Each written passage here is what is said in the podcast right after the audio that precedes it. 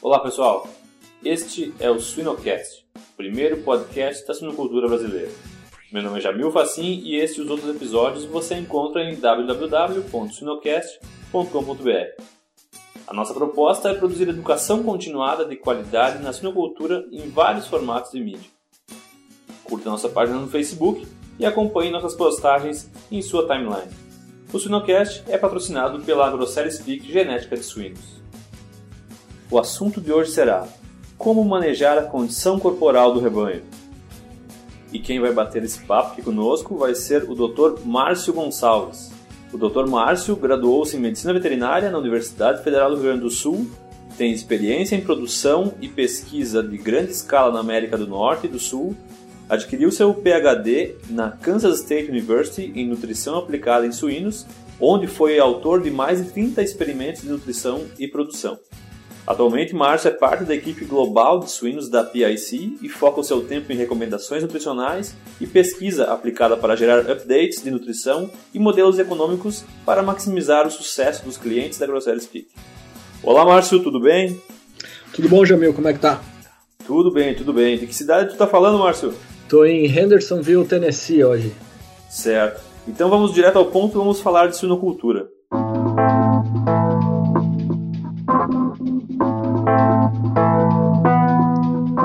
Bom, antes de mais nada, gostaria de dizer para os nossos ouvintes que o foco do, do bate-papo de hoje vai ser basicamente na fase de gestação. Então, nós temos um podcast com o Márcio mesmo, o episódio 67 do Suinocast, onde ele fala da nutrição de uma maneira geral, tanto em lactação, gestação, assim, oportunidades de nutrição. O foco desse vai ser mais na parte de gestação, focando basicamente em manejo alimentar. Bom, Márcio, para iniciar então o nosso bate-papo aqui sobre condição corporal do rebanho, Falando então do início da vida reprodutiva de leitoas, assim, pensando em não haver comprometimento da condição corporal do rebanho, né? Quais seriam os, os manejos mais importantes relacionados com o desenvolvimento corporal das leitoas? Então, Jamil, alguns pontos são históricos, né? Um deles é que a gente não uh, deve cobrir as fêmeas no primeiro estro, né?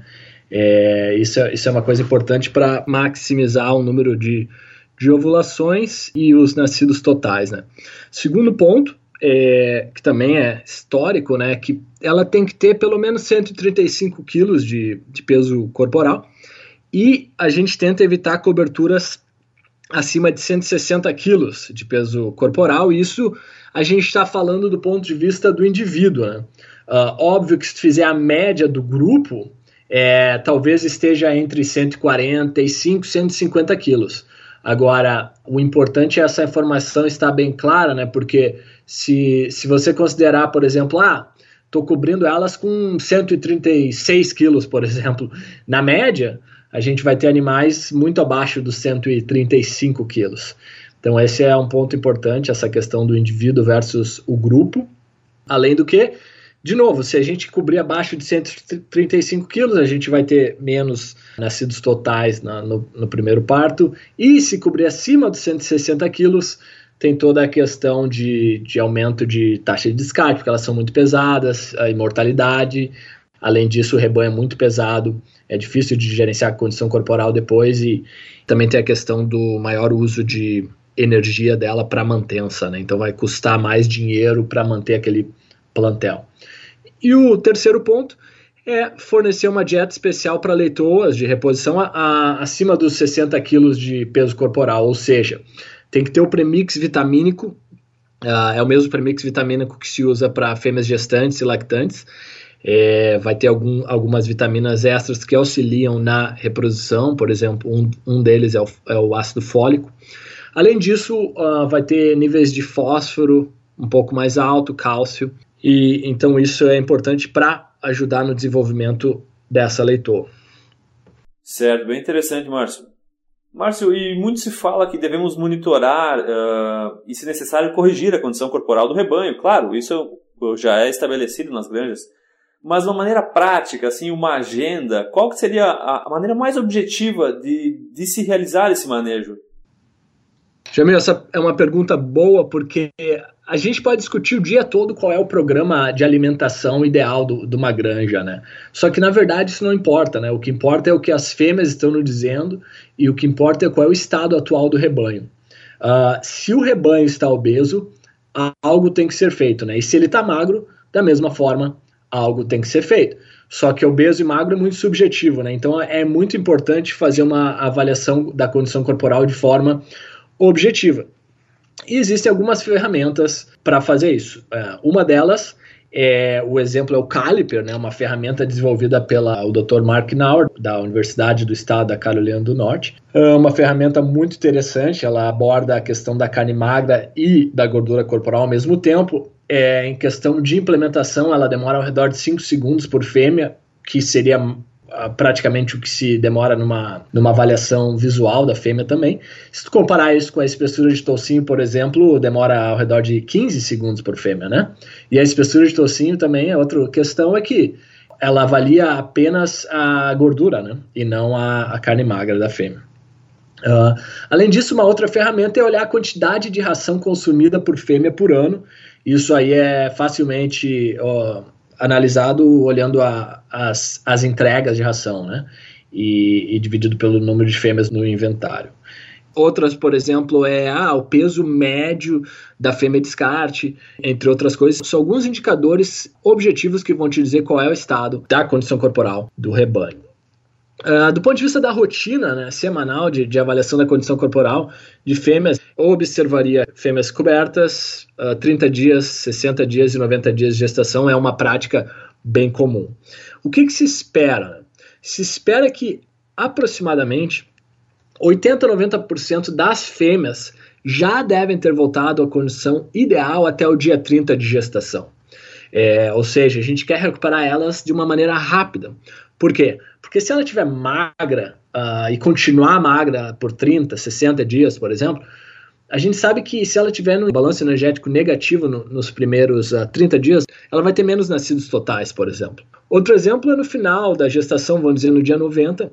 Se as fêmeas uh, forem alimentadas de forma adequada, é esperado que elas, uh, as que estavam magras, já estejam na condição ideal. Então, assim, é, é uma coisa que, que tem que ser recuperada e tem tempo suficiente para recuperar fêmeas magras. E aí tem alguns manejos práticos, por exemplo, uh, na hora que vai montar a linha de cobertura, por exemplo, você pode deixar as fêmeas magras uh, juntas, tá ok? Dessa forma, ela não se sente tão intimidada, por exemplo, por outras fêmeas que estão ao lado, é, ou da mesma forma como você vai estar dando mais alimento, a fêmea do lado não vai estar uh, roubando um pouco desse alimento.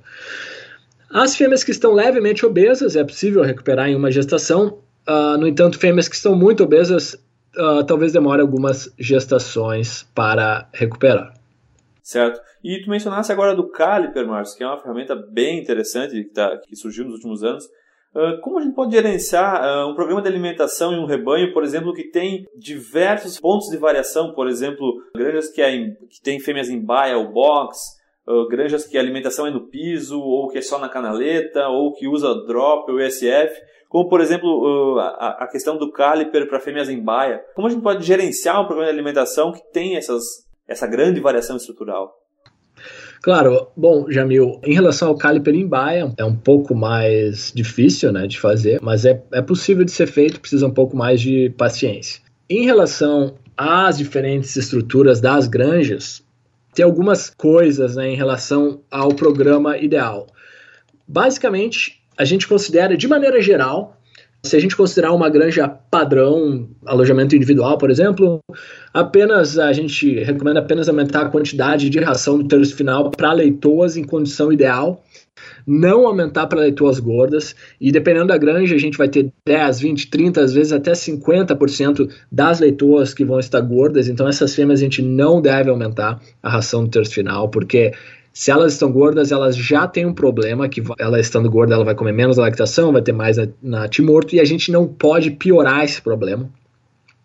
E a gente vai aumentar a ração no terço final também para as fêmeas magras. Na verdade, a fêmea magra a gente vai aumentar a ração desde o início da gestação até ela recuperar a condição ideal. Se ela estiver magra no, no, terço intermediário ou no terço final, a magra ela precisa de mais alimento. Como a gente discutiu, a gente precisa ser agressivo na recuperação da condição corporal dessas fêmeas magras após o mame.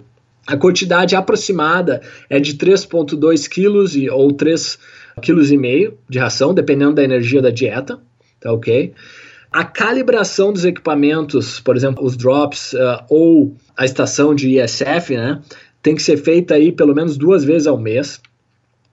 Uh, Para as fêmeas em ISF, tá, ou alimentação em grupos com acesso à canaleta, é, a gente recomenda a utilização da recomendação padrão de alimentação.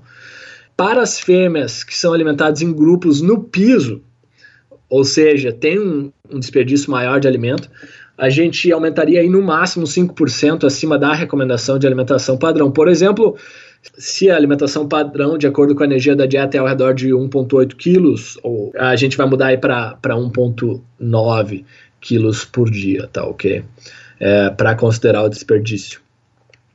Temos visto uh, mudanças positivas em, em diversas granjas e sistemas de produção em relação à alimentação de fêmeas gestantes, né? A gente estava vendo muitas granjas com sobrepeso, já se vê uma melhora, mas ainda nós, nós vemos bastante oportunidades em algumas granjas. Certo, Marcelo. Pensando nessa questão da condição corporal do rebanho, quais seriam os pontos relacionados à composição da dieta que a gente mais tem que ter atenção? Muito bem, uh, Jamil. Uh, vamos, vamos, começar pela energia, por exemplo. Se o manual da empresa de genética, no nosso caso da Grosseria Speak, recomenda 1,8 quilos por dia em uma fase determinada de gestação, considerando uma dieta a base de milho e farelo de soja, que teria uh, ao redor de 3,3 megacalorias de energia metabolizável por quilo de ração. Caso a dieta tenha algumas fontes de fibra, por exemplo, comparando com outra dieta, vamos dizer que tenha farelo de trigo, alguma outra fonte de fibra que baixa a energia da dieta, vamos dizer que a energia da dieta baixou em 10%, de 3,3 megacalorias ela foi para 3 megacalorias, tá ok? Isso significa que a quantidade de alimentos deve aumentar ao redor de 10%, ou seja, aquele 1,8 quilos por dia de alimento agora tem que ser 2 quilos, porque a dieta tem menos energia, tá ok? Então isso é um erro. A gente vê algumas granjas fazendo, eles olham 1.8 e pensam, ah, bom, a fêmea está ficando magra. Não, é como a dieta tem menos energia, a gente tem que dar um pouco mais. De novo, para manter a condição corporal. Não é receita de bolo, né? Tem a questão da energia da dieta e tem a questão da condição corporal das fêmeas. Da mesma forma, tem que se certificar com o nutricionista uh, em relação aos níveis dos outros nutrientes, por exemplo, aminoácido, cálcio e fósforo, ver se eles estão de acordo com o manual mais recente da empresa genética, no nosso caso, da Grosseria Speak. Sim, claro. E tu mencionaste essa questão de composição da dieta e a gente lembra então da questão da modelagem para as exigências nutricionais da gestação. Quais seriam os gargalos da modelagem atual para a formulação das rações na gestação? Claro, em, termos de exigência nutricional, Jamil, a primeira pergunta que, que deve ser feita no, no ponto de vista mais filosófico ou teórico é para qual variável resposta que a gente está falando. Ou seja, em animais de terminação ou creche, a gente tem uma exigência nutricional para maximizar o ganho de peso ou para ter a menor conversão alimentar possível. Para esses dois cenários, a gente vai ter diferentes exigências, tá ok? No exemplo da lisina, por exemplo, ou triptofano, outros aminoácidos. Quando a gente fala em fêmeas gestantes, e se a gente usar o modelo do NRC como uma base, por exemplo, essas exigências elas são baseadas, a maioria delas, em balanço de nitrogênio, ou seja, um parâmetro sanguíneo, né? O que acontece é que várias vezes esse parâmetro não está relacionado com parâmetros produtivos ou econômicos. Por exemplo, peso ao nascimento, natimortalidade, consumo de lactação, parâmetros que realmente importam na produção de suínos. Um outro fator que tem que ser levado em consideração é que no terço final da gestação, as fêmeas elas dão prioridade para os conceptos, né, para os fetos. Ou seja, é, você não precisa dar um excesso de ração para essa fêmea, porque se você der um excesso, não vai ir para a leitegada, tá ok? Vai para a fêmea. Então isso é um, é um conceito que é um desafio hoje, é um gargalo na, na modelagem, porque ela, ela não leva isso em consideração.